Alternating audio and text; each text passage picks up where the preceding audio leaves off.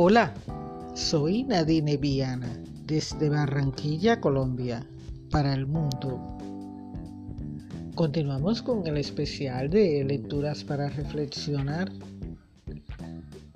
en este fin de mes de enero, comenzando el año, organizando ideas, meditando, haciendo cambios, ajustes en nuestra rutina diaria, en fin.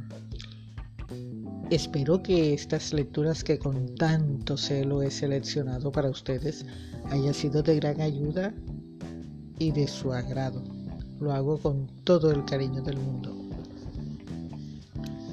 Hoy jueves 20, jueves 30 de enero. Continuamos con el especial de lecturas para reflexionar. Fábula de la rana sobre el ánimo.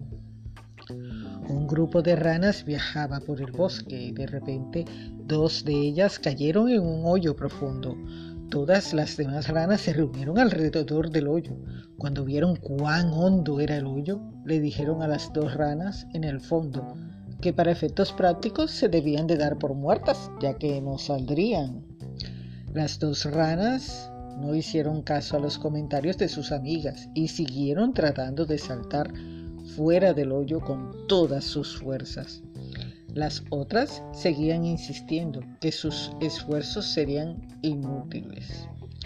Finalmente, una de las ranas puso atención a lo que las demás decían y se rindió.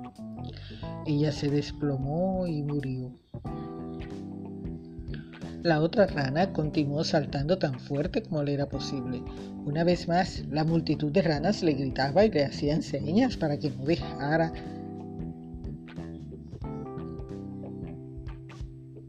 ese deseo de salir.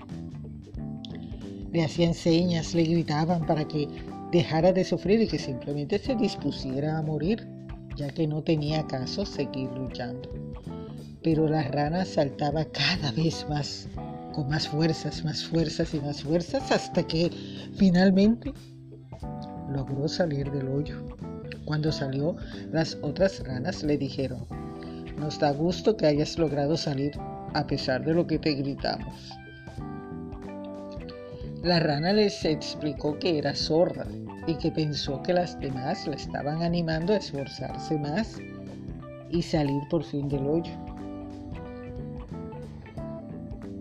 Moraleja. 1. La palabra tiene poder de vida y muerte.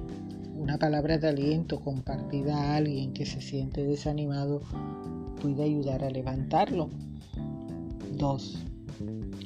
Una palabra destructiva dicha a alguien que se encuentre desanimado puede ser lo que acabe por destruirlo. Tengamos cuidado con lo que decimos. Y tres, una persona especial es la que se da tiempo para animar a otros.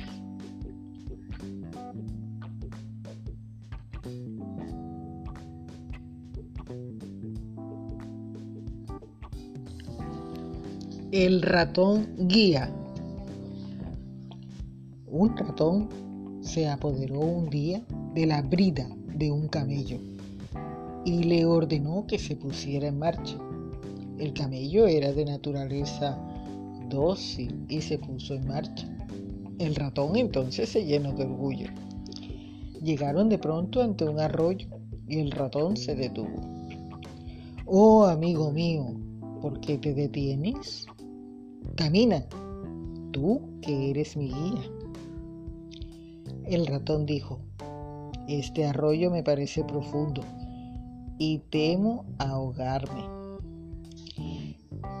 Le contesta el camello, voy a probar. Y avanzó por el agua. El agua no es profunda, apenas me llega a las corvas. El ratón le dijo, lo que a ti te parece una hormiga es un dragón para mí. Si el agua te llega a las corvas, debe cubrir mi cabeza en varios cientos de metros. Entonces el camello le dijo, en ese caso, deja de ser orgulloso y de creerte un guía. Ejercita tu orgullo con los demás ratones, pero no conmigo. Me arrepiento, dijo el ratón. En nombre de Dios, ayúdame a atravesar este arroyo.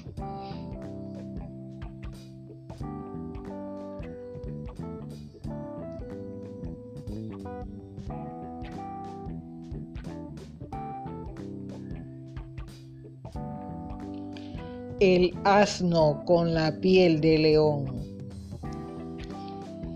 Cuando Brahmadatta reinaba en Benares, había un viejo mercader que viajaba de pueblo en pueblo, llevando a sus mercancías a lomos de un asno. Este mercader se valía de un ingenioso ardid para alimentar a su burro. Tan pronto como llegaba a un pueblo, lo descargaba y lo cubría enseguida con una piel de león. Luego lo soltaba en un campo de arroz o de alfalfa. El asno comía hasta hincharse y los dueños de los campos atrevían a echarle, ya que creían que se trataba de un león verdadero.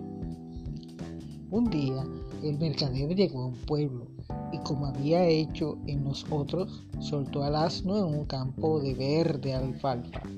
El dueño, al ver lo que él suponía un león, huyó, aterrorizado al pueblo y contó a sus convecinos lo que estaba ocurriendo. Sin vacilar un momento, todos se armaron hasta los dientes y corrieron al encuentro del falso león. Este, al ver acercarse a tanta gente, lanzó un sonoro rebuzno que descubrió a los campesinos su disfraz y que tuvo además por consecuencias irritarlos mucho más. En un momento cayeron todos sobre él y lo molieron a palos de tal manera que cuando al fin el mercader logró rescatarlo, estaba moribundo.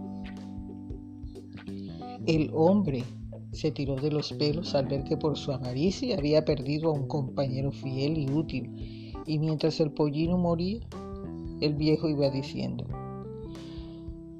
no es la piel lo que hace terrible al león, ni temible al león